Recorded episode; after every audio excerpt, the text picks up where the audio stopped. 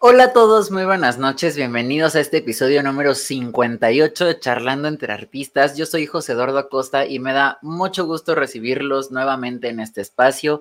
Ya estoy de vuelta, hace ocho días no me pude conectar por algunas situaciones personales, pero ya estoy de vuelta y justamente en este episodio no se va a poder conectar nuestro querido Jonathan Totena, que por cierto recientemente estuvo de cumpleaños, así que también Jonathan desde aquí te mandamos muchísimas felicidades pero eh, sí no, no se va a poder conectar en esta noche debido también a algunos, algunas situaciones personales, pero les prometemos que dentro de ocho días sí vamos a estar los dos. Ya, ya, ya fue suficiente de que nomás se conecte uno, se conecte el otro. Les prometemos que ya dentro de ocho días vamos a estar muy bien. Eh, ¿Y qué creen que en este episodio tenemos algunos anuncios? Porque eh, los charleros eh, que han estado ya de invitados aquí en el podcast saben que este es su espacio y justamente tres de ellos nos han estado trabajando mucho y nos están mandando algunos anuncios para darles. Eh, nuestro querido Jair eh, Zárate Márquez, que ya estuvo con nosotros, va a estar próximamente el día 2 de diciembre en punto de las 10 de la noche en La Burbuja, aquí en la ciudad de Jalapa, al lado de otros dos grandes artistas presentándose. Entonces, aquí en pantalla están viendo eh, la información, están viendo el número de teléfono para reservaciones, el 2281-2648-60. Ahí pueden comprar sus boletos para ir a ver a Jair junto con Giovanni y con Chimi ahí en el Club Burbuja del Gran Hotel Jalapa. Y también nuestro querido amigo San Rebel. Eh, pues estamos ya en épocas de la celebración de la Revolución Mexicana y un acontecimiento que marcó mucho al norte de nuestro país fue el, la matanza de chinos en Torreón, Coahuila, y justamente en el fraccionamiento residencial Campanario, eh, San Rebel está, está organizando un conversatorio para hablar sobre este acontecimiento, sobre cómo marcó a la historia de nuestro país y también cómo poco a poco se ha ido eh, intentando pues mejorar esta eh, situación que pues quieran que no es hay una pequeña carga de conciencia para el país, ¿verdad? Este, entonces, este eh, miércoles 23 de noviembre, en punto de las 7 de la noche, va a haber este evento de memoria y reflexiones sobre la matanza de chinos en Torreón, organizada por nuestro querido San Rebel, así que ahí pueden ir. Y también la próxima semana, de este viernes en 8, en el puerto de Veracruz, nuestra querida Cristi de la Rosa va a tener un concierto en el Teatro Clavijero llamado Siete Coincidencias, concierto para seis arpas y un piano, en el que va a estar acompañada de otras cinco grandes artistas, Alicia Navarrete, Ana Ireta, Yorotzin Campos, Alejandra de la Rosa, Victoria Pérez y otra que también ya estuvo con nosotros aquí en el podcast, que es Francesca Filobello. Los boletos los pueden conseguir a través de Boletopolis en 7coincidencias.boletopolis.com o a través de los números telefónicos 8441 0271 23 o 2281 73 83 92. Así que ahí espero verlos a todos, tanto en el concierto de Jair como en el concierto de Cristi de la Rosa. Lamentablemente a la plática de chinos no voy a poder ir porque me queda un poquito lejos, pero también espero que quienes puedan asistan, ya que este tipo de eventos que organizan todos los artistas que han pasado por acá, pues justamente son para darse a conocer, para sacar el arte allá a la comunidad y pues que todos podamos disfrutar un poco. Y justamente yo estoy muy emocionado porque en el episodio de hoy tenemos a cuatro invitadas que ya tuve el gusto de conocerlas ahí brevemente hace unos días que estuvieron de gira por acá por México. Este, y me parece maravilloso, como siempre hemos dicho, que existan estos enlaces y estas plataformas para que podamos conocer no solamente la música comercial de otros países, sino también su música folclórica, poder conocer su cultura, poder conocer todo lo que traen. Así que esta noche se encuentran con nosotros las integrantes de Agrupación Llamarada de Colombia, así que quiero que por favor les den una cálida bienvenida. Eh, a nuestras queridas Lorena, Carolina, Jenny y Nancy, que ya están conectadas aquí a este podcast. Muy buenas noches, qué gusto tenerlas aquí. Hola, buenas noches, José. Muy buenas noches, José. Muy buenas noches, José. Pues primero que nada, muchas gracias chicas por estar con nosotros, por, por, aceptar la invitación a estar en el podcast. Ya se los comentaba hace rato, estamos muy emocionados de que puedan estar aquí porque la verdad es que yo quedé encantadísimo de su concierto, todavía como que me acuerdo, veo los videos y me pongo muy feliz, estuvo muy padre. Entonces, de verdad, muchas gracias por estar con nosotros, por aceptar la invitación, aparte que pues ya con el cambio de horario y todo acá en, en México todavía son las 8, por allá ya son las 9 de la noche, entonces pues muchas gracias por conectarse, también sé que tienen pues una agenda bastante ocupada, entonces de verdad el agradecimiento es muy sincero, eh, gracias por conectarse esta noche.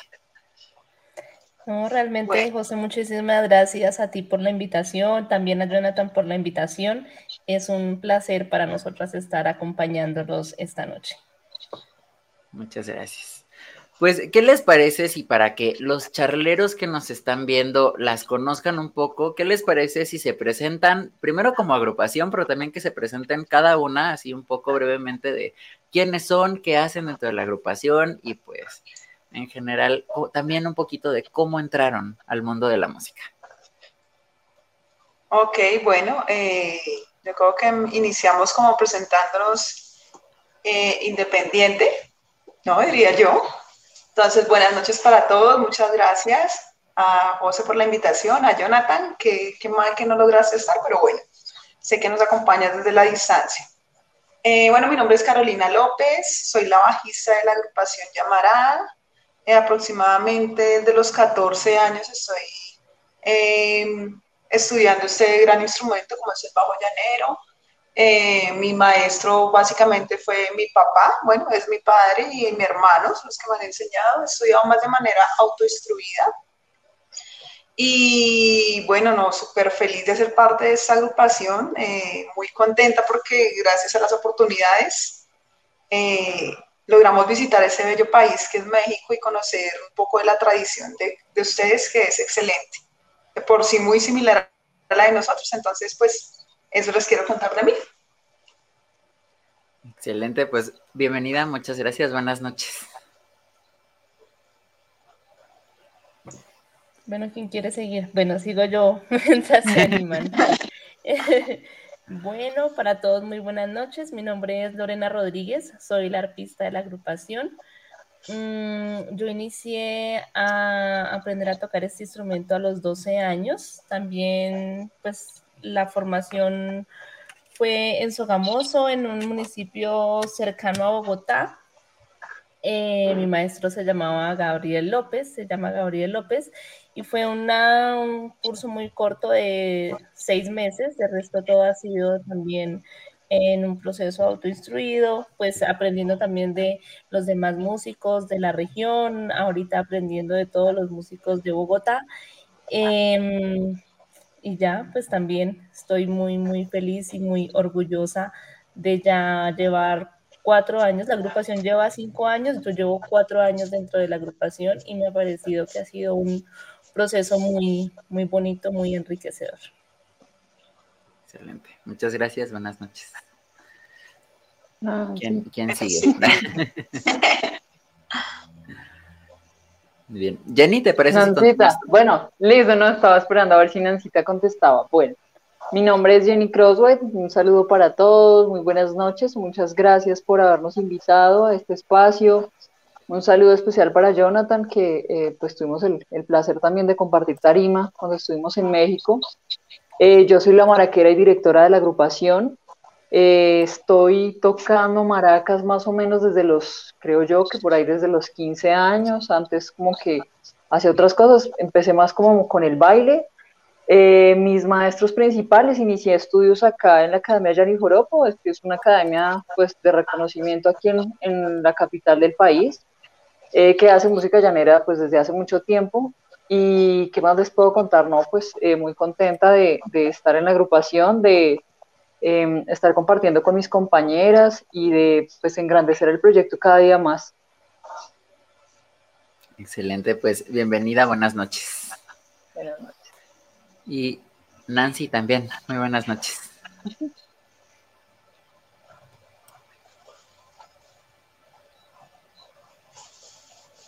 ¿Qué? Me parece que con Nancy hay unos problemas de conectividad porque me parece que se congela un poco. Sí, pero igual de todas formas aquí, aquí estamos pendientes. Igual también está haciendo frío, no se sabe. Está como congelada, sí. Todos, todos. Pues, ¿qué les parece si en lo que esperamos un poco a que se recupere un poco la conexión de nuestra querida Nancy, ustedes nos cuentan también un poco de cómo se formó la agrupación Llamarada? Comenta Lorena que tiene cuatro o cinco años. Entonces, ¿qué les parece si nos comentan un poquito de cómo nació esta agrupación?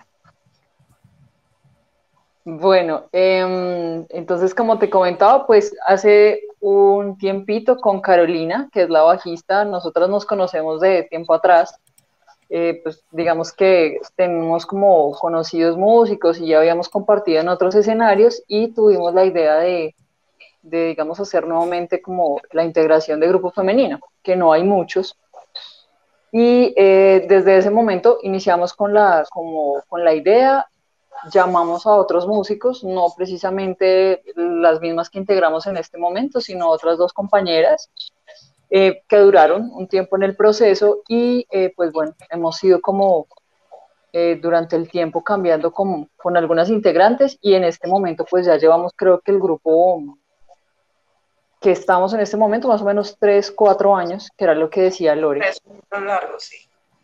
Sí, exacto. Creo que las otras integrantes estuvieron muy corto tiempo y, ya realmente llevamos trabajando nosotras cuatro como con la base instrumental, más o menos, sí, cuatro años, lo que, lo que lleva Lore eh, trabajando con nosotros. Pero pues con la idea finalmente de darle un poco más de fuerza al arte femenino y a lo que podemos hacer como mujeres desde la tarima, ¿no? Esa es como nuestra idea principal. Eh, también como vencer un poco el tema de no es que el joropo es solamente para los hombres y demás, sino también mostrar que podemos hacer joropo de buena calidad, que podemos también aportar y compartir con ellos eh, en un escenario. Exacto, creo que aparte de que fue un proyecto que nació como entre una conversación así de amigas, que dijimos como, ven, aguanta crear como un grupo femenino, también como que surgió esa necesidad de demostrar que las mujeres también podemos hacer poropo, que las mujeres también podemos salir y acompañar un parrando llanero, acompañar a voces masculinas, a niños, a niñas, entonces como también esa necesidad de demostrar, ¿no? Porque pues en ese entonces, igual ahorita también creo que hay muy poquitos grupos femeninos netamente. Entonces es como un reto que decidimos asumir pues nos ha ido muy bien, como siempre, eh, altibajos, eh, momentos pues de buenos, malos, pero bueno, salimos adelante gracias a Dios y ahí vamos con este proyecto más o menos cinco años larguitos.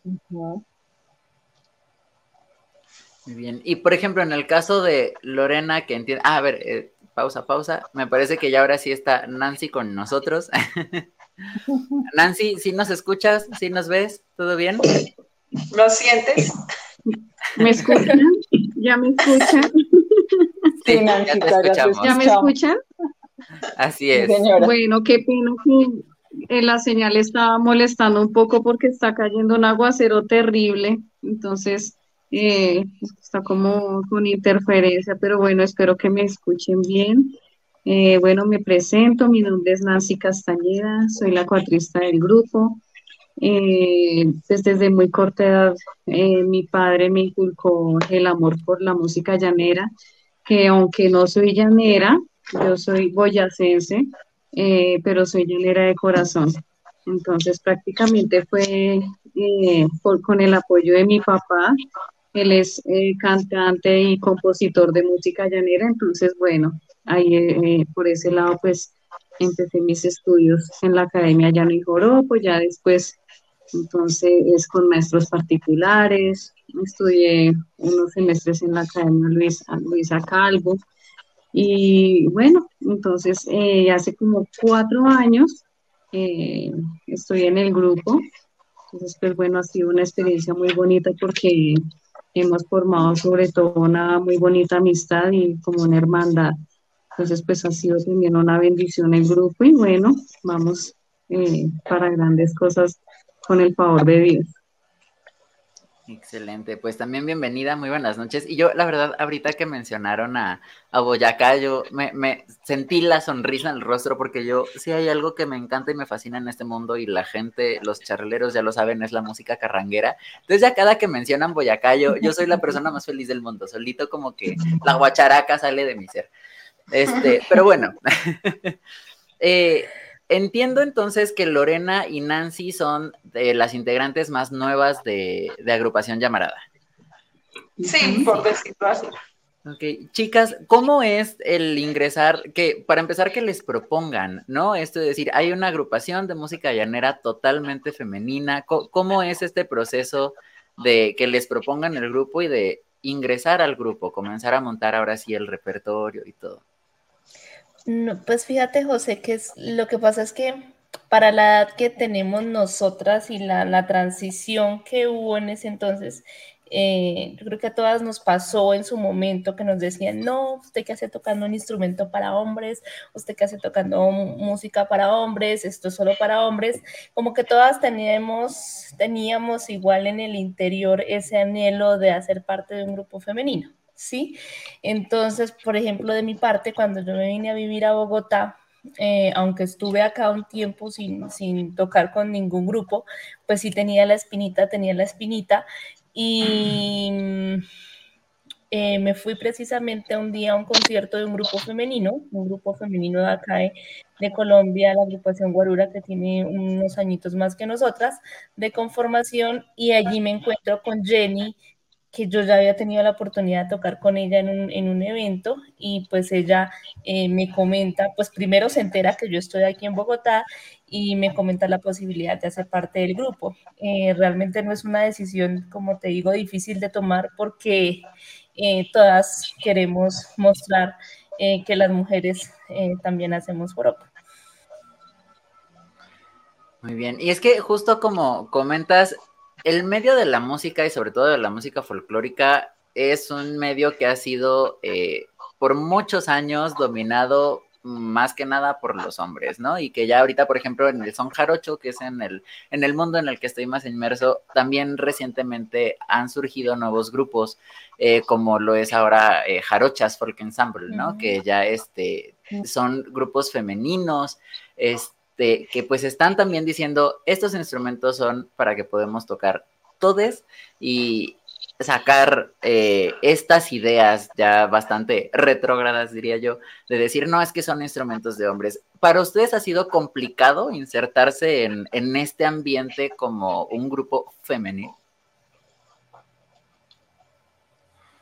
Sí, un poquito. Eh, digamos que es un proceso que todavía va en curso. Yo pienso que por más que hayamos avanzado en el tiempo y en el como en, la ideología de bueno, la música realmente es para todos, mm, digamos que sí, a veces como, como agrupación como tal sentimos un poco la diferencia en cuanto a la credibilidad tal vez que se le puede dar a un grupo femenino versus un grupo masculino. Eh, digamos que en, ciertos escenarios, eh, por ciertos cantantes sobre todo que a veces están un poco acostumbrados como a la seguridad que podría brindar el grupo masculino y cuando es el grupo femenino completo sienten un poco de inseguridad, ¿no? Entonces, sí a veces sentimos un poquito el, tema, sobre todo, eh, digamos que en nuestro caso nosotras somos del interior del país y sobre todo en el llano se ve un poco todavía, ¿no? Entonces, es un proceso en el que estamos día a día. Nosotros también como integrantes además trabajamos con más hombres, con más músicos y somos muy partidarias, creo que tomo la voz por todas, de la igualdad. Nosotras no, no vemos el tema del trabajo femenino desde, desde el arte ni desde ninguno de, los aspectos de la vida como, como, digamos que discriminación, sino llegar a un punto donde realmente como que tengamos el mismo rol y la misma importancia en el que hacer. Entonces, como que en eso, en eso venimos trabajando y pues es como la, no solamente nuestro esfuerzo, sino, como decía Lore, el esfuerzo de otras compañeras que también vienen haciendo em, espacio para, para, otras artistas y que finalmente somos como el ejemplo que también se le da a, a otras personas que quieran incursionar en algún momento como, como grupos femeninos.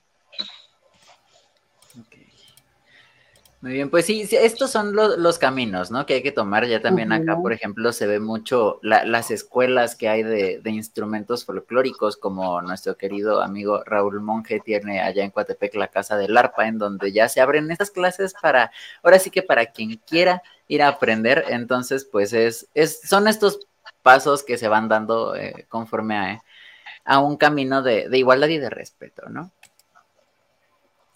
Sí, señor. Muy bien. Qué, les parece si nos cuentan también un poquito para las personas que no somos eh, colombianos, que no, que no conocemos mucho de la música llanera? Entiendo que eh, respecto a arpa, cuatro y maracas son como que los instrumentos de la música llanera y al igual que en el son jarocho ya se está ingresando el bajo como ese instrumento necesario para la música. Entonces, ¿qué les parece si cada una nos cuenta un poco de su instrumento, de el trabajo que hace su instrumento en la música llanera?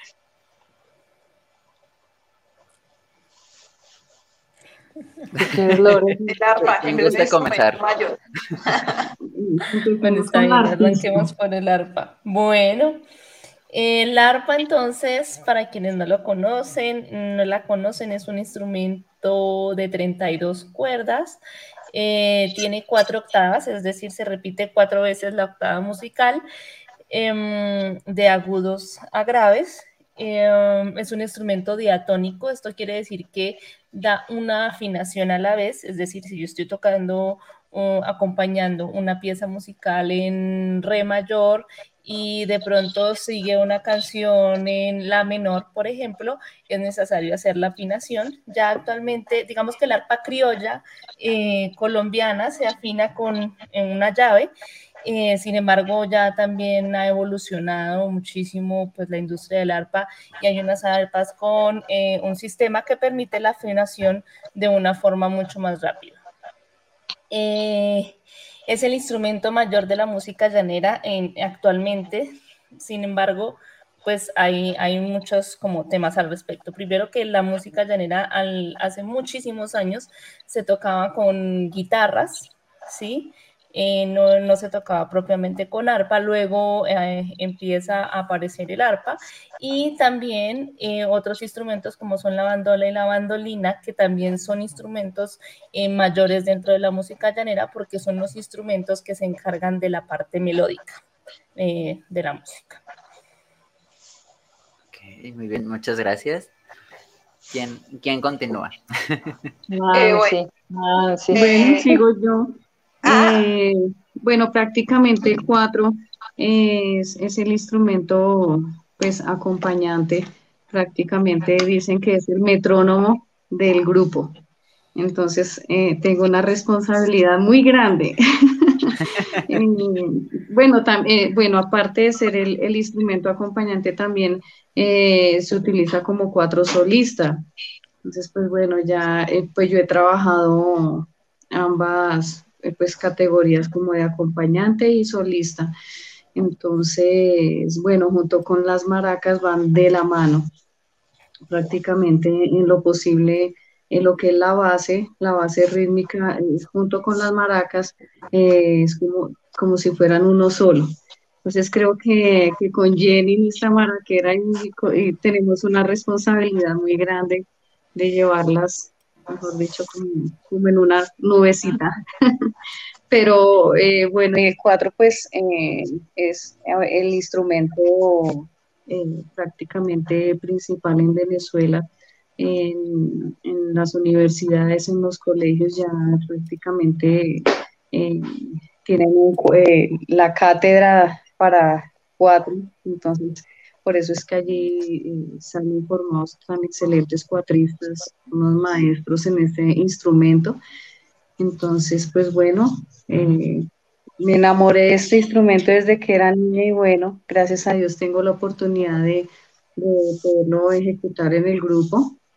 Entonces, pues más que todo es eso. Es un instrumento de cuatro cuerdas. Eh, la afinación es la, re, fa sostenido, si, eh, hay cuatro de, eh, de 14 trastes, que es como el de acompañamiento, y el de 17 trastes, más larguito, es se utiliza para el cuatro solista. Ok, excelente, muchas gracias. Eh, bueno, ¿quién sigue? ¿Cross claro. bueno, vamos entonces con el bajo. Bueno, el bajo básicamente eh, se incursionó en la música llanera como a finales de 1960, 1980 más o menos.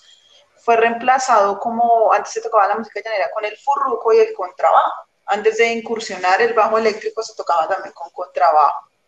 Eh, es el instrumento que eh, básicamente acompaña también, es acompañante en la música llanera. También puede utilizarse como solista hay de cuatro cuerdas, de cinco cuerdas, de seis cuerdas. Ahorita hay bajos eléctricos hasta de 12 cuerdas, ¿no? Que son como los que, los que utilizan más los solistas. Pero en la música llanera, eh, esencialmente, eh, utilizan los de cuatro, cinco cuerdas, hasta seis cuerdas. Normalmente para festivalear eh, los utilizan mucho los bajistas. es el bajo que, el instrumento que me enamoró de la música llanera. También tocaba maracas, pero decidí, me, me, me dejé llevar por el bajo eléctrico y pues excelente instrumento. Y así lo escribo, ese es el bajo eléctrico en la música llanera. Excelente. Bueno, y en mi caso, entonces les cuento sobre las maracas. las maracas son el instrumento percutivo de la música llanera, que como lo decía Nancita, marca la base rítmica de, de la agrupación. Siempre, como decía Nancy también, va de lo que marque el 4, ¿no? Entonces, eh, es un trabajo en equipo que se hace y la idea es que lo que el 4 haga, la maraca lo pueda apoyar o doblar. Em, en este momento, pues bueno, estamos ejecutando, yo creo que la gran mayoría de, de maraqueros, maracas palo cruzado, que son un, estilo como más avanzado de lo que era la maraca tradicional y que tiene una característica y es que es atravesada, como su nombre lo dice, por un palito que lo que permite es que la semilla golpee un poco más exacto y el sonido sea como más, em, más contundente. Eso es como, como lo que se les puede decir. También les dicen capachos, pero realmente capacho es la semilla que tiene el totumo por dentro y que pues genera el sonido. Realmente se llaman después maracas em, como instrumento. Ok. Justo esa parte no la sabía, la de las semillas, del capacho. Qué, interesante. El capacho es lo que tiene adentro, sí, señor. Excelente. Pues antes de continuar, ¿qué les parece si hacemos, eh, saludamos a los charreros que ya están aquí, que ya veo que también me están preguntando? Eh, en primer lugar está con nosotros desde Colombia Magri Castellanos, que nos comenta bonita noche a todos. Muy buenas noches, gracias por conectarse. También desde Jalapa, Veracruz, está Alma Molina Segura, que nos comenta bonita noche a todos y también felicita a Jonathan por su cumpleaños. Muchas gracias. Pasaremos la felicitación. Eh, nuestro querido Jorge David Castellanos Velandia, que ya estuvo también por acá por el podcast, vayan a buscar su episodio, nos comenta desde Colombia el charlero número 3. Muchas gracias por conectarse. Muy buenas noches. Norma Doria también nos comenta, hola, buenas noches, saludos a todos. Nuestro invitado del próximo episodio, nuestro querido Canapiare, también ya está por aquí con nosotros y nos comenta, saludos a las chicas, son preciosas. Saludos, Jason. Saludos, Jason. Un abrazo, Jason, colega folclorista. Eh, Rosita Cucunuba Cantor nos envía un sticker en Facebook que no podemos ver, pero se lo agradecemos. Muchas gracias. José Antonio Totena nos comenta desde Paz de Ariporo, muchos saludos y felicitaciones. Eh, también ya estuvo con nosotros nuestro querido Omar Aguilar Aguilar, que esta noche nos comenta, saludos muchachas, se les aprecia mucho. Un saludo impresionante y gigante para mí, allá. Eh, también Rosita Cucunova Cantor justamente nos comenta desde Yopal Casanares, saludos para estas talentosas mujeres de agrupación Llamarada. Gracias, Rosita. Eh, Aníbal Bastida. Aníbal Bastida desde Torreón, Coahuila, nos comenta muy buenas noches a todos. Y por acá es donde comienzan las preguntas. Entonces, primero para no cortar tanto el tema que veníamos hablando de los instrumentos, Magri Castellanos nos hace dos preguntas. La primera es que si consideran a la cirrampla como precursora de la música llanera. También agradecería mucho que nos hagan una pequeña traducción simultánea y nos digan qué es la cirrampla. Bueno, la cirrampla realmente, bueno, primero pues para que la conozcan, es un instrumento, hagan de cuenta, se coge parecido, lo cogen, si la memoria no me falla, parecido como cogen un violín, y es un palito con una cuerda, ¿sí? Eh, con el cual hacen melodía. Pues voy a dar mi punto de vista. Personalmente, yo, Lorena Rodríguez, no la considero precursora porque no la conocía. Realmente ha pasado que unos seis meses en los que yo empecé a escuchar que existía la cirrampla, pero si yo escucho música llanera viejita y me acuerdo de las historias de, mis abuelitos, de mis, abuel, de mis abuelas, eh, como les comentaba yo, se tocaba con guitarras, con tiple, eso era lo que tocaban de música llanera, y luego la transición arpa, bandola, bandolina pero nunca había escuchado de este instrumento. Es, como les comento, pues es mi punto de vista y mi conocimiento, pues de igual forma puede ser en algún momento erróneo. Bueno, pues eh, perdón, pues más que todo lo que yo había escuchado en la cirrapla es que pues es un instrumento como ancestral de la música llanera que prácticamente reemplazaba el arpa y la bandola, y es más que todo como en, en en, tierras de Arauca, Casanare, pero pues también como que vino evolucionando y ya como dice Lore con la guitarra, el curruco, bueno, se fueron añadiendo más instrumentos, como que ha venido evolucionando poco a poco, a poco pero pues la cirrampla sí, sí sabía que reemplazaba el arpa y la bandola. Excelente, muchas gracias. Pues ya tenemos tarea todos los charleros para investigar y cada quien sacar sus conclusiones. Y justo ahorita que comenta Nancy sobre los instrumentos ancestrales, Magri Castellanos también nos comenta que el furruco reemplazó al bajo. Y si están ustedes interesadas en realizar un concierto con los instrumentos ancestrales de la música llanera. Mm, mira que coincidencialmente hace poco tiempo estuvimos buscando los instrumentos antiguos para, para, para una cosa en especial y no es tan fácil conseguirlos, te cuento. Entonces, digamos que a, mí me parecería muy chévere, pero a nosotros no nos queda tan fácil porque no estamos en el llano. Entonces, eh, conseguir instrumentos ancestrales y antiguos de la música llanera en Bogotá es casi que imposible. De hecho, estuvimos buscando la tarea y, y era difícil conseguirlos allá mismo. Hay muy pocos eh, músicos que todavía los toquen y por ende hay muy pocos que los tengan. Entonces como que sí sería súper súper el, ejercicio, pero no es tan fácil y, y sí hicimos la tarea hace, hace poco y no, no fue nada fácil como conseguirlos y, y tampoco es tan común encontrarnos con músicos que los interpreten, no. Muy bien, pues ya a los charleros que nos están viendo desde los llanos de Colombia, que son poseedores de estos instrumentos, ya saben, pónganse en contacto con Agrupación Llamarada. Aquí están sus redes sociales para que vayan y digan, yo tengo estos instrumentos para que se pueda hacer este proyecto, porque la verdad, a mí, como extranjero, persona externa que disfruta mucho de la música llanera, me parecería interesantísimo poder presenciar o al menos escuchar este tipo ya de... Eh, de mixturas entre los instrumentos modernos de la música llanera y lo que aquí llaman los instrumentos ancestrales de la música llanera. Y hay más preguntas. Hoy, hoy, hoy los charleros están bastante preguntones, se les agradece. y Jorge David Castellanos Velandia nos comenta que nos pregunta, dice, no es fácil surgir en un medio machista como este. ¿Cómo han logrado mantenerse? Creo que, una de las, de las bases para lograr mantener el grupo es esa, como apoyarnos y hablar las cosas, ¿no? Como que unirnos demasiado, sobre todo en los eventos grandes, donde sabemos que vamos a ser observadas, que van a haber más hombres, que vamos a estar, por ejemplo, con cantantes reconocidos del llano y que tal vez van a estar no, no hacerlo de mal, sino que ya es como cultura, considero yo, ¿no? Que van a estar como con el ojo de juzgar, de, de, pero mira estas mujeres cómo tocan, o mira si supieron tocar la canción, si saben improvisar. Entonces creo que es eso, más como la unión, el decir, no muchachos, vamos a sacarla adelante y vamos a hacerlo. Creo que eso es lo que más nos ha hecho salir adelante, considero. Y obviamente los ensayos.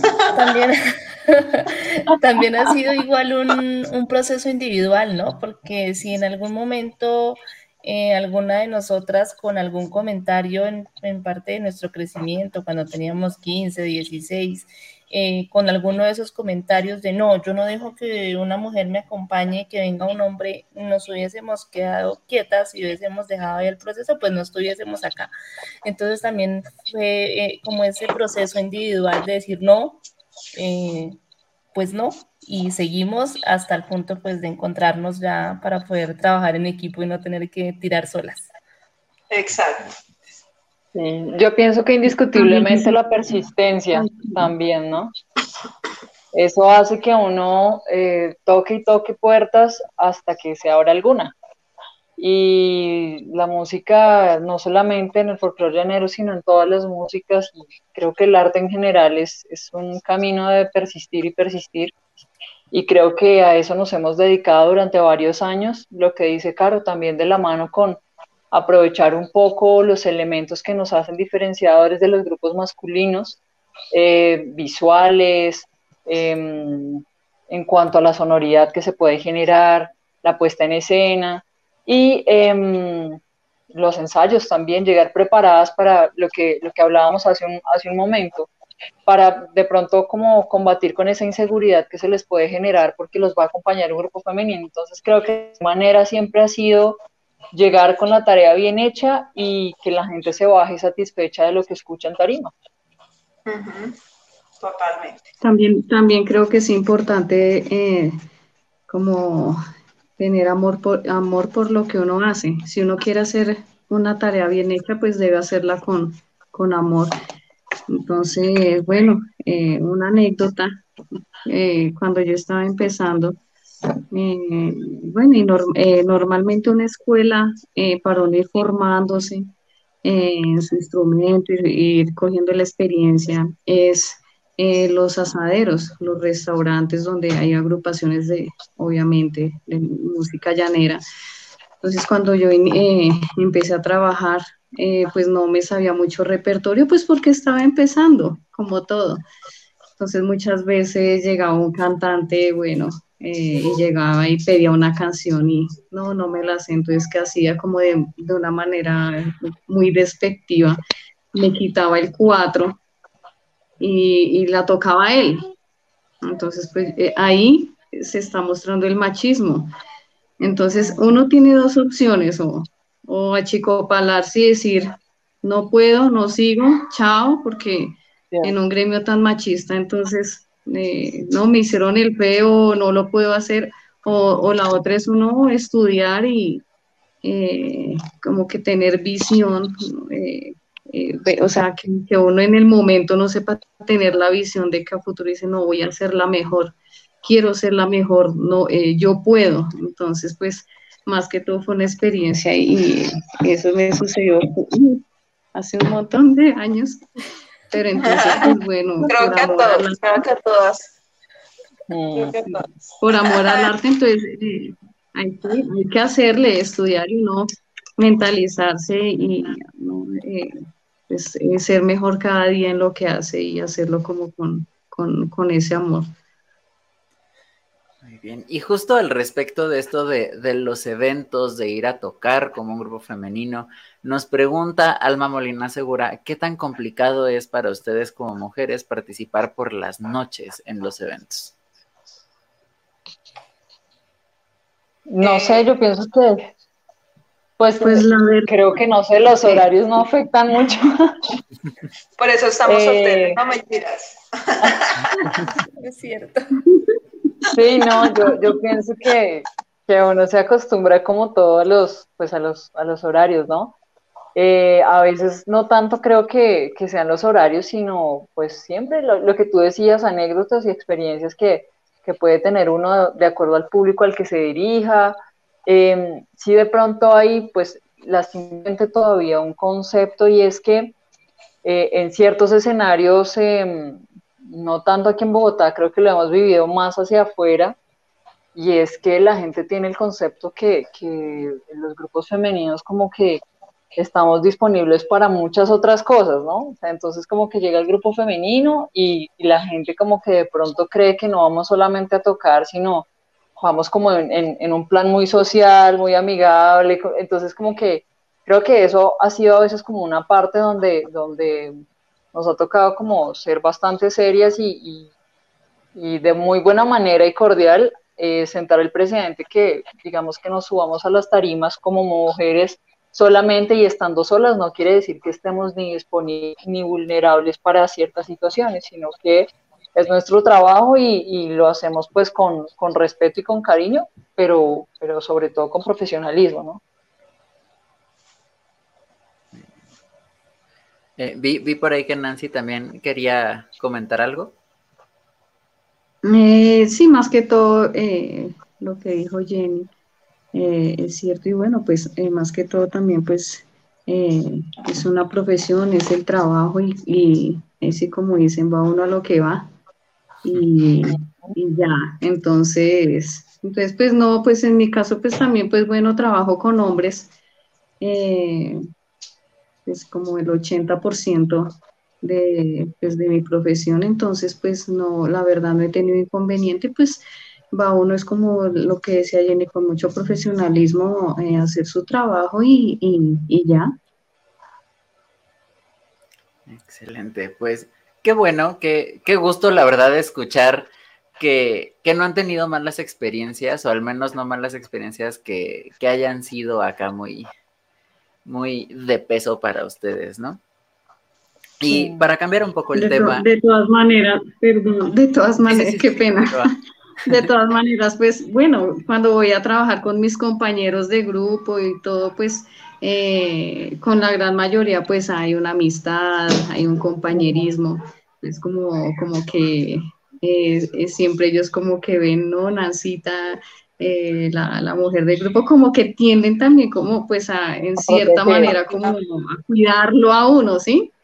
Entonces, igual porque hay como ese compañerismo y también eh, una bonita amistad con, varios de mis compañeros, entonces pues también ellos tienden a ser eh, protectores. Sí, es que si bien, si bien el contexto en general es machista, todas nosotras eh, crecimos trabajando en grupos masculinos antes de que se formara el grupo femenino. Entonces, eh, por ejemplo, en mi caso, claro, siempre existía, yo cuando empecé a salir a trabajar en las noches tenía 14 años y existía ese temor como, uy, eh, está muy chiquita y mi papá alcanzó a acompañarme en los primeros eventos, él iba conmigo ya cuando él vio que igual eh, estaba rodeada de compañeros que me acompañaban, que estaban pendientes, que me cuidaban. Entonces, pues em, él dejó de, acompañarme y, pues eh, ya eh, sencillamente empiezan a hacer ese compañerismo y también esa responsabilidad de cuidarnos los unos a los otros.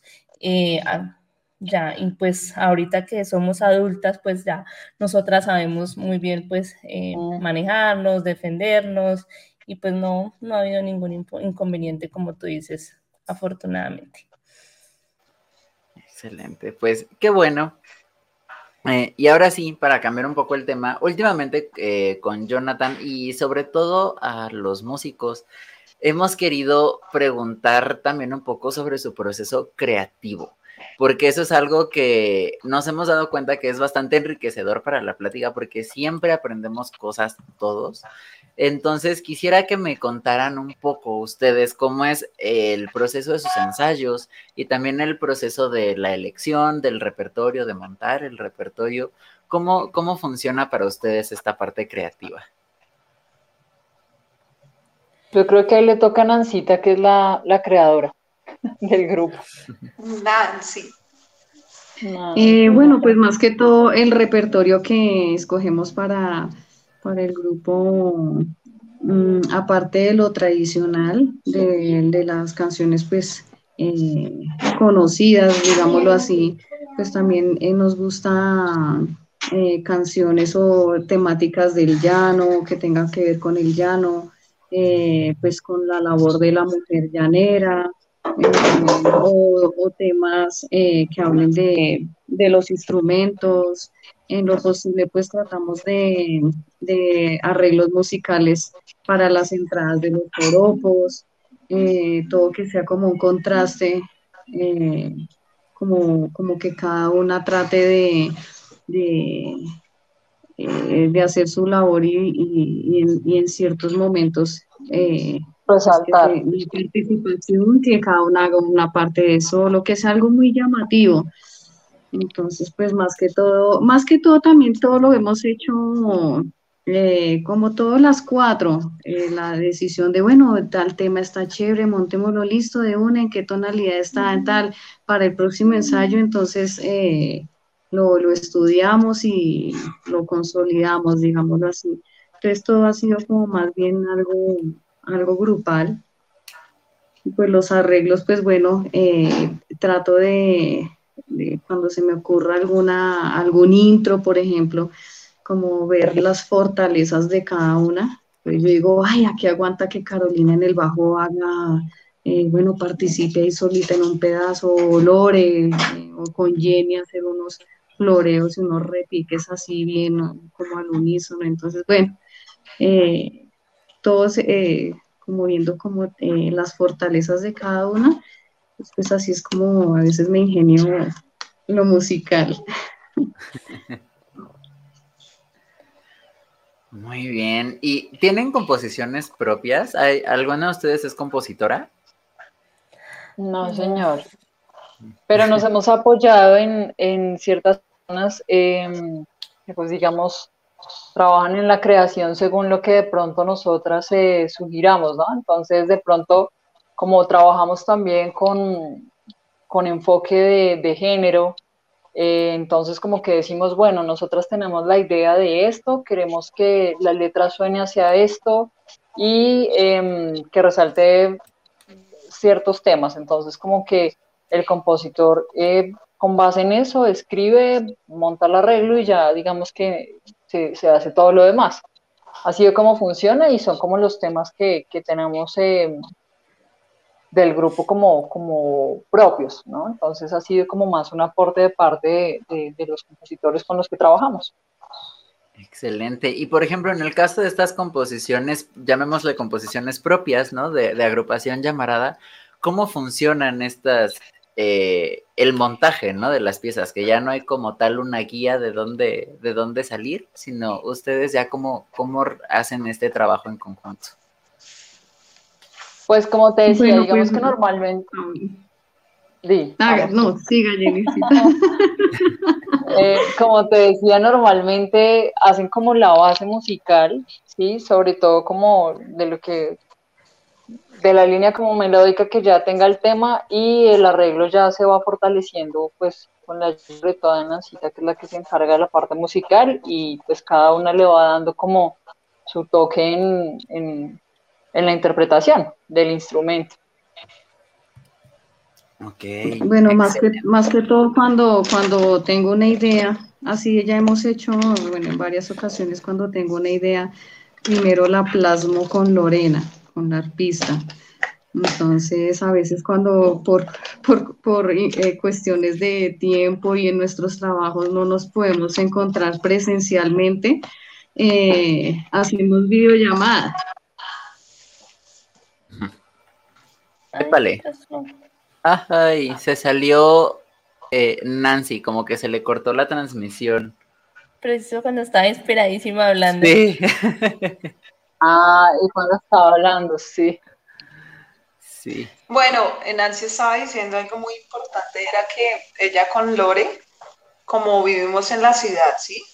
Que los, o sea, todas estamos ubicadas en un sitio específico muy lejos todas. Entonces, lo que hace Nancy y Lore es que ellas se ponen de acuerdo y a través de videollamada empiezan a crear esos arreglos. O sea, algo es muy, muy, muy, muy creativo y que además yo no, es, me parece a mí que son más duras porque trabajar a través de videollamadas, crear la melodía, estructurar la entrada, eso es un trabajo que lleva arduo, lo hacen las profesionales, o sea, ellas dos, muy chévere. Llegó Nancita a recuperar tu idea. Ay, gracias, Caro. Miren, ese es el compañerismo. Eso que sí, entonces, qué pena, es que esta señal está terrible. Bueno, entonces, normalmente me comunico con Lorena y le digo, eh, bueno, Lore, tengo tal idea. Entonces yo se la tarareo. Y ella, sí, entonces yo, no, no me suena a sudar un poquito, no, haga un reo, bueno, le voy dictando las notas y hasta que así poco a poco se va plasmando lo que tengo sonando en mi cabecita. Después entonces ya cuando logramos encontrarnos, entonces bueno, ella ya tiene la, melodía, sacamos los bajos, la acompaño entonces ya con el 4 y ya cuando la tenemos ya plasmada, entonces la grabamos y se la enviamos a Carolina, nuestra bajista. Entonces, entonces con Caro ya, eh, ya bueno, la estudia, lleva más o menos lo que ella su criterio eh, crea. Entonces, en el ensayo le digo, ah, está, eh, bueno, eh, hagámosle tal cosita, cambiemos la otra, o tal apoyo, o bueno, tal figura. Y así, entonces ya la, ya la última ya en ensamblar la idea es Jenny, con, su, con sus maracas, su instrumento percutivo. Entonces, bueno, así poco a poco como que ya se va como, como consolidando la idea del arreglo musical. Excelente. O sea, verdaderamente lo hacen un trabajo colaborativo y van como por pasos. Qué, qué interesante. Y ahorita que menciona Nancy esta cuestión de que pues sobre la propia línea melódica van montando y van metiendo, ya cada una sabe a qué suena su instrumento, cómo las figuras del, de la música llanera hay una pregunta que me llamó mucho la atención que acaban de hacer Aníbal Bastida, que comenta, para alguien que no es de Colombia, ¿cómo le explicarían eh, cuál es el sonido característico de la música llanera? A mí me gustaría que esa la respondiera cada una eh, para saber qué, a qué le suena la música llanera a cada una. Este, entonces, ahí la, la que guste comenzar. Bueno, empiezo yo antes de que me quiten la idea. Muy bien. Yo creo que la música llanera suena a fiesta, entonces yo le diría, suena como pam, pam, pam, pam, pam, pam, pam, y ya. Yo creo que ella identifica, ah, ok, sí, para mí.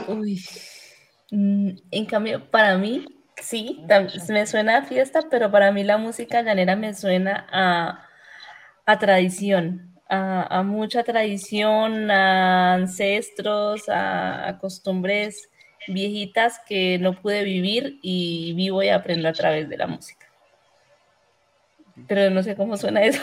no sé cómo tarareárselo. la tradición. Yo creo que para mí indiscutiblemente suena llano. Eh, digamos que para mí las maracas tienen mucho que ver con el, el sonido del galope de los caballos y siento que a veces, eh, bueno, los cantos de arreo y demás, además es una tradición muy, muy, que muy llanera y que se, se traslada como, como a, la, a la ciudad, entonces creo que suena a región, me parece a mí. Es lo que les podría decir. Pues difícil también para una persona que no sea de acá y no tenga ni idea qué es el llano, pero, pero sí regionalmente lo, lo, yo lo describo así. muy bien. Bueno, por mi parte, eh, no sé, eh, a veces siento que, eh, tiene como algo ligadito, como, no sé, como a la carranga. hay, canciones, no sé, no sé, por ejemplo, eh, hay, un, hay un compositor muy conocido, que cantante y compositor, que es Walter Silva, y él ha hecho unos temas que, no sé, tiene como un airecito como boyacense pero también llanero, que es algo como muy típico, muy tradicional, no sé, igual, bueno, toda la, la, música es eh, como que es una, una, una inspiración divina que, eh, no sé, todo va muy ligado, no sé, como las costumbres, las tradiciones, entonces, pues, no sé, a mí hay, hay canciones de la música llanera que se me, hacen, eh, se me parecen como a eh, carrangas. Pero sí, más que todo como tradición, folclore, carnecitas a mamón, chigüiro. Muy bien. Sí, si a mí me lo preguntaran yo como extranjero, a mí a qué me suena la música llanera, la verdad es que yo siento que a mí genuinamente me suena al campo, porque hay, hay canciones muy, muy fuertes, ¿no? Los, joropos son muy fuertes, los atravesados, pero también los pasajitos son muy lindos, muy tranquilitos y es como todo lo que podemos encontrar en el campo, ¿no? Desde estos atardeceres bonitos, tranquilos, con los pajaritos, hasta también estas tormentas y los caballos corriendo, las vacas, ¿no? todo, todo como que a mí personalmente esa es la imagen que siempre me viene a la cabeza al escuchar música llanera. Entonces, por eso me llamó mucho la atención, sobre todo ahorita lo que comentaba Jenny, lo que comentaba Nancy, ¿no? De decir, es que suena, suena al llano, ¿no? Suena a, estos espacios abiertos. Sí, así es. Y también nos pregunta Yair Zárate en sí cuál es el ritmo en el término música llanera, ¿Qué, cuál es el ritmo general de la música llanera.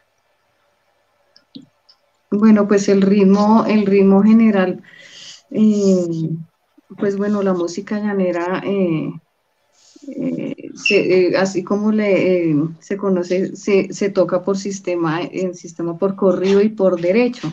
Entonces, cuando hablan por sistema, en sistema por derecho, es donde se, se tocan los, joropos, el todo lo recio. cuando es por corrido, entonces son los pasajes, eh, los eh, golpes tradicionales, pero en sí el, el, ritmo, el ritmo de la música llanera, pues es que hay pues, el ritmo de pasaje, ritmo de seis por derecho, ritmo de, no sé, hay, hay muchísimos, muchísimos ritmos, pero más que todo es el, el sistema por corrido y por derecho. Eh, básicamente, ese son eh, como el, sistema rítmico de la música llanera, por corrido y por derecho. Excelente. Y hay otra pregunta de, los charleros que les digo que hoy, hoy están muy, muy preguntadores, lo que nunca, ¿eh? Y que también me, da mucha curiosidad. Entiendo entonces, porque al parecer al principio entendí mal, que Nancy es la fundadora de, de Agrupación Llamarada. ¿Estoy en lo correcto? No. No. Ah, ok, perdón. ¿Quién, fundó Agrupación Llamarada? Pues digamos que entre Carolina y yo, realmente la idea surgió, como dice ella, de una conversación que tuvimos de amistad. Eh, sí, la dirección la tengo yo, mm, digamos que desde, que se fundó el grupo, pero, pero la idea surgió de ambas, es un, es un proyecto de, amistad que, que, surgió como, para, para volver a encontrarnos, para volver a tocar, para podernos vincular con, con otras grandes músicos y, y, amigas como Nancy y Lorena. Ok, muy bien. Entonces, la siguiente pregunta es justamente para ustedes dos, para Jenny y para Carolina. Nos pregunta eh, Ivonne Angulo, ¿por qué Llamarada? ¿De dónde surge el nombre Agrupación Llamarada? Carolina sabe responder. Un saludito para Ivonne allá en Acacias Meta. Si no estoy mal, creo que es Ivonne, Ángulo, la esposa de don Julio Croswell, gran exponente de nuestra música llanera, eh, eh, cantante, compositor y el señor padre de nuestra papá mío. Sí, mi papá, la esposa de mi papá. Hola. Caro.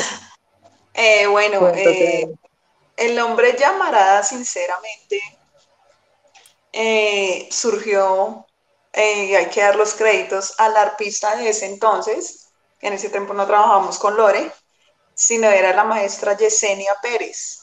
Justamente eh, con ella iniciamos el grupo, iniciamos el proyecto, una chica, y empezamos a pensar como qué nombre podría ser, qué nombre. Y básicamente eh, ella fue el que propuso como llamarada, entonces dijimos, oye, sí, suena como chévere, suena como un grupo fuerte, poderoso, como que sí, sí se lograba vincularse a lo que nosotros queríamos mostrar. Sí,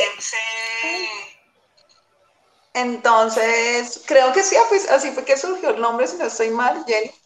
¿Me puedes corregir? Sí. fue como una lluvia de ideas de varios nombres y dijimos como nos parece un nombre sonoro que además se escucha femenino eh, pero que además tiene el, exacto, pero que también tiene el contexto de, de algo que está emprendiendo y que, finalmente es, es, esencial también para la vida, ¿no? Entonces, eh, mm, pues así nos quedamos y, y creo que se sostuvo desde ahí siempre.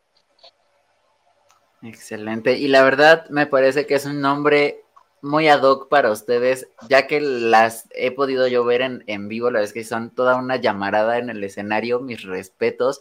Sobre todo, digo, para Lorena, que en el arpa hace unas cosas, pero Cristo Jesús, yo en mi vida he visto cosas así. Mis respetos, eres una excelente arpista. Igual también para Carolina en el bajo, que si no estoy mal, el día que la vi, reventó una cuerda. Ay, sí. Este, y que la verdad, esos momentos son los momentos que uno siente tensión en el escenario y la verdad es que los supieron salvar excelentemente. Eres una excelente bajista y pues también Nancy y Jenny, excelentes músicos. Mis respetos. Yo la verdad es que, o sea, verdaderamente sigo viendo los videos de esa presentación y yo sigo anonadado viendo la calidad de artistas que son. A veces me sorprende mucho que vengan a tocar a México porque, o sea, y que vengan justamente no a la capital, sino que vengan a las provincias, porque mis respetos, una calidad de músicos impresionante. Muchas, gracias, Muchas gracias. Y bueno, llevan cinco años aproximadamente de carrera artística ya como agrupación llamarada. Entonces, me gustaría que por favor cada una de ustedes eh, nos cuente una anécdota para los charleros, para el podcast, de algo que, lo, que las haya marcado en, en estos años de, carrera artística, ya sea con el grupo en estos cinco años o bien en su carrera individual. Eh, algo que las haya marcado y que digan, uy, no, yo, yo de esto aprendí muchísimo. Puede ser bueno, malo, triste, feliz, como gusten. Yo creo que Carolina cuando dejó el bajo en el taxi. Esa es su mejor anécdota. Ay, sí. Si el taxista está escuchando, devuélvame mi bajo. Pero cuente el cuento. No, no, no, eso fue un Carolina. más, más personal. Yo estaba tocando con otro grupo y estaba en un concierto, pero estaba muy cansada y justamente pues en el concierto era con mi hermano, él es el artista, y guardamos el arpa en el taxi y resulta que para ir más cómodos yo dije, no, vamos a guardar el bajo en el baúl del taxi. Nunca lo guardaba ahí, pero estaba tan cansada que yo dije, si necesito dormir en ese carro. Entonces guardé el bajo ahí, llegamos al conjunto, sacamos el arpa, todos salimos felices, contentos, a dormir, me acosté a dormir. Cuando al otro día yo me desperté y, yo, oye, ¿y el bajo? Nunca saqué el bajo y nada, o sea, se me quedó el bajo ahí en el taxi, en el baúl. Duré esperando como más o menos, todavía estoy esperando que el taxista me lo entregue. todavía miro por la portería a ver si se asoma. me estoy escuchando. Tenaz. Entonces, moraleja, nunca guarden los instrumentos en el baúl de un carro, jamás, si no es de ustedes, ¿no? Entonces, ¿eso fue lo que me pasó? Ay, qué fuerte. Sí, muy fuerte. Qué impresión. Bueno, a mí, a mí me pasó algo similar, pero gracias a Dios yo pude recuperar el 4. Ah. Eh, estábamos con mi, con mi familia, eh, eh, con mi papá, en un evento, pero por allá en Amazonas, ya fronteras con, frontera con Brasil. Entonces, bueno, llegamos y fuimos a un restaurante. Bueno, almorzamos todo, nos fuimos para el hotel y bueno, que a descansar, que porque en la noche teníamos la presentación. Entonces yo, bueno, eh, yo me acosté a dormir, yo no sé cómo, pero de repente quedé como, el 4, Dios mío, el 4, y desperté a uno de mis compañeros, no, el 4 lo dejé en el restaurante.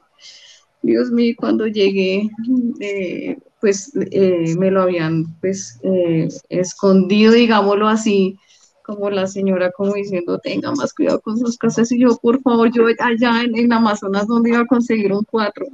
No, Dios mío, ya, la angustia tan terrible cuando la señora me dijo, no, aquí está, aquí está, mentiras, mire, ahí eh, tan pronto se fue, se lo guardamos porque sabíamos que iba a volver, pero fue un susto tremendo, terrible.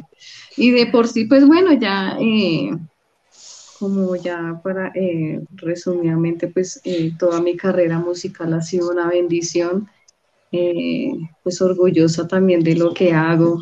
Eh, amo mucho pues, pues, el talento que, Dios me ha dado. Ha sido una tremenda bendición y todo ha sido un aprendizaje y, y unas experiencias muy bonitas. Entonces, pues, de por, pues gracias a Dios, pues no tengo así eh, como algún chasco así maluco o una mala experiencia, no. Todo ha sido un aprendizaje muy bonito y muy valioso. Qué lindo. Mi anécdota no es muy así trascendental de que, uy, gran moraleja, ¿no? Pero es que es muy chistoso, es el primer concierto que tengo yo con, con Llamarada. Yo voy sí, nos acordamos de la llave. no, pues, pues, ese día. Pero porque estaba Esos días muy consideradas, pues no, tomémonos un roncito aquí chiquito, rápido para, para calentar, no sé qué. Porque para los nervios, que para calentar, que no sé qué. Y pues la verdad es que, pues tomadora, tomadora, yo no soy. Eh, el hecho fue que llegó el momento de subirnos, de, pasar al escenario y todas muy bonitas, en orden, que primero entra la una, después la otra, no sé qué, cuando yo ahí para el arpa y nos tocó devolvernos y como dañar toda la entrada porque me tocó volverme a buscar la llave, perdón, ¿cuál el arpa? La llave, llave que no apareció, menos mal tenía por ahí otra de repuesto en una carterita, bueno, si hay, si hay moraleja. Eh, y, pude pues tocar y sortear la afinación del arpa de todo. Después del arpa apareció entre la cosmetiquera, digo, la llave apareció entre la cosmetiquera. La moraleja, si hay moraleja, siempre lleven repuesto de todo, de cuerdas, de llaves, yo llevo, yo llevo hilos, llevo botones. Por eso es que lleva esa maleta llena siempre. Casi, casi hasta repuesto de instrumento, por si acaso. sí. Y en mi caso creo que para finalizar. Dale, ya eh, yo ahorita doy mi aporte. Sí, eh, también en una ocasión para una presentación que tuvimos, llegué sin maracas.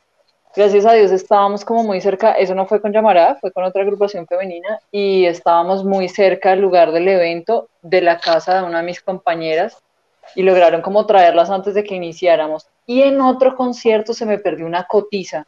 O sea, yo me voy a subir al escenario y la cotiza no apareció. Y esta es la hora que no me acuerdo la verdad cómo resolvimos porque, pues, no, no, no, no recuerdo qué fue lo que hicimos, pero la cotiza nunca apareció tampoco.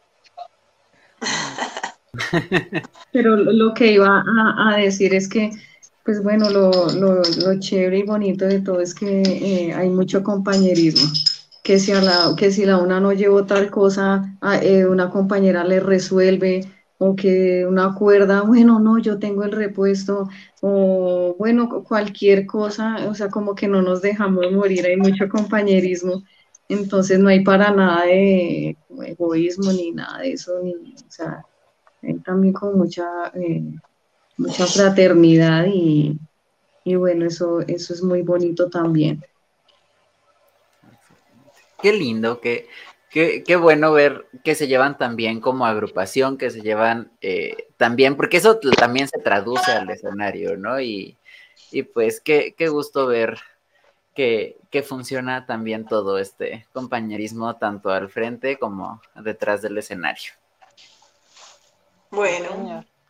Y hay varios comentarios también de, los charleros. Magdi Castellanos nos comenta, eh, las felicito de corazón, luchar contra el machismo arraigado es una tarea titánica. Eh, también Ivonne Angulo nos comenta admiración total desde Acacias Meta. Eh, Carlos Alberto Ríos comenta saludos y felicitaciones. Un saludo para Carlitos, que está en Sogamoso, Boyacá, en la tierrita. Julio Crossway, quiero pensar que pronuncié bien su apellido, si no, una disculpa. Eh, nos comenta saludos para la agrupación Llamarada, grandes artistas. Saludos, papi, te Un quiero. saludo muy grande.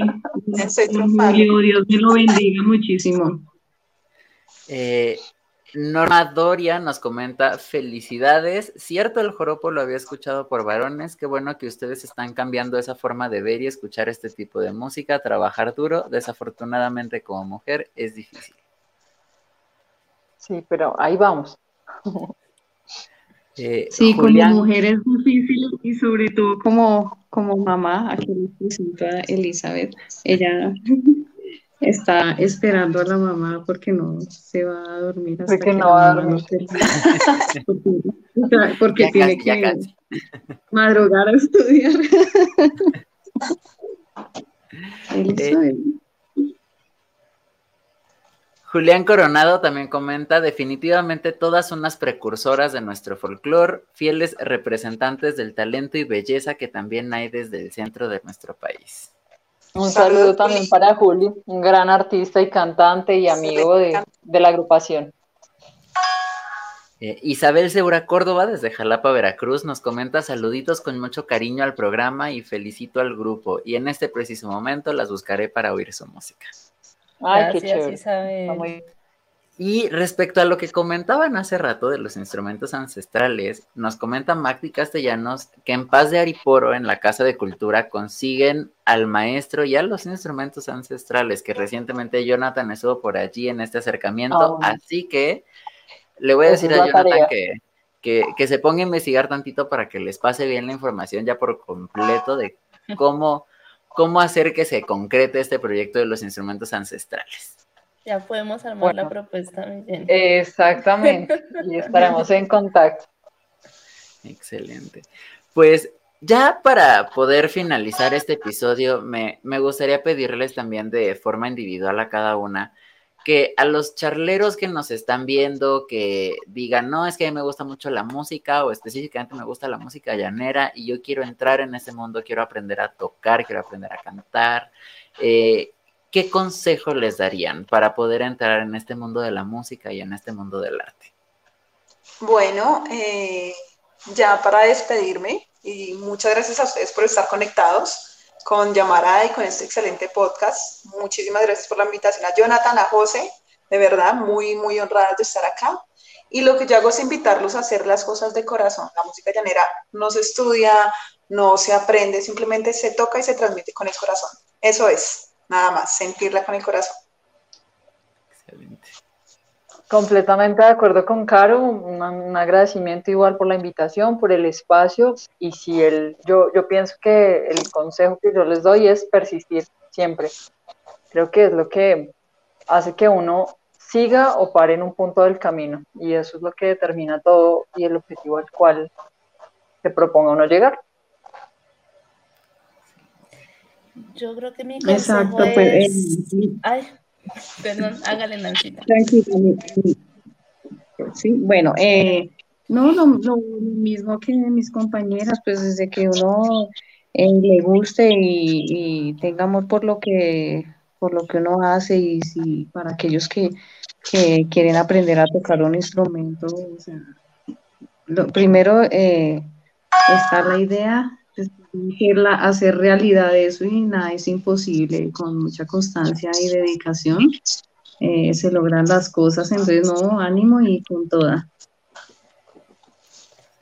Eh, no, mi consejo también muy sencillo es eh, nunca es tarde, por más compleja que parezca una tarea, ya sea en la música o en cualquier actividad, pero en este caso en la música, eh, no hay más que hacerla, ¿sí? Eh, hay personas que tienen un proceso mucho más rápido, otros más lentos, pero eso no quiere decir que llegar eh, sea imposible, siempre se puede llegar con mucha persistencia, con mucho empuje y que se gocen la música, la escuchen, la bailen, la sientan, porque hay que sentirla para poder tocarla.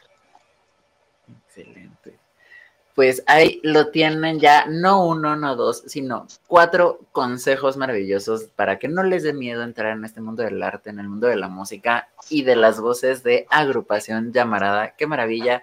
Chicas, de verdad, muchísimas gracias por aceptar la invitación, por darnos eh, casi una hora y media de su tiempo para estar con nosotros, para charlar, compartir sus experiencias, compartir un poco sobre lo que es la música llanera, sobre su trabajo.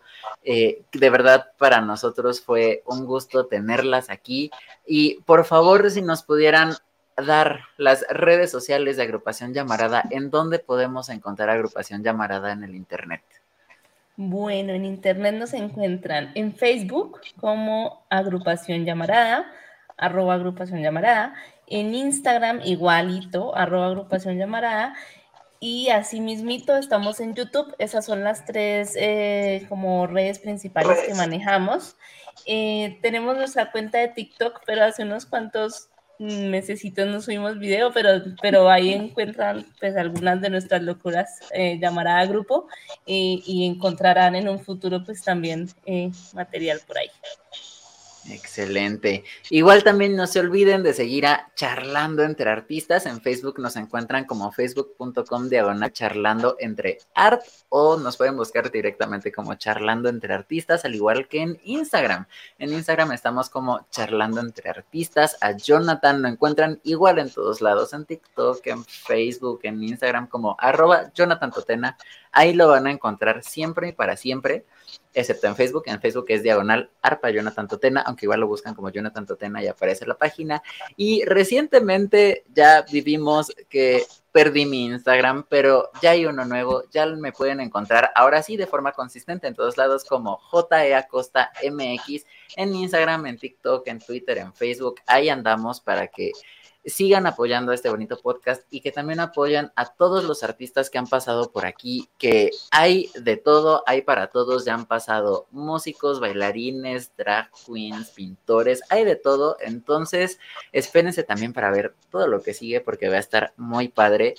Este, agrupación llamarada, de verdad, muchísimas gracias por estar. Saben que este es su espacio cuando quieran, cuando necesiten. Así como vieron al principio del episodio que están los anuncios para ir a ver a Jair Zárate a la burbuja, para ir a ver a Crista de la Rosa en el Teatro Clavijero, para ir al conversatorio sobre la matanza de chinos en Torreón de nuestro querido San Rebel.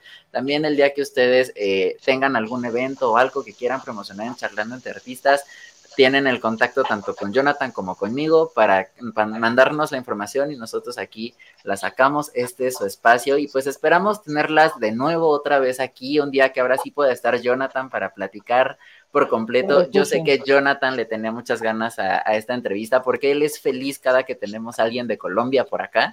Entonces, espero que pronto se pueda repetir para que ahora sí podamos tener una conversación muy linda todos juntos. Bueno, muchas, gracias. a todos, que estén muy bien. Chao. Feliz noche, muchísimas gracias. Muchas gracias, a todos nuestros visitantes, a todas las personas que se conectaron. Muchas gracias. Excelente, pues esto fue Charlando entre Artistas y nos vemos la próxima semana. Hasta luego.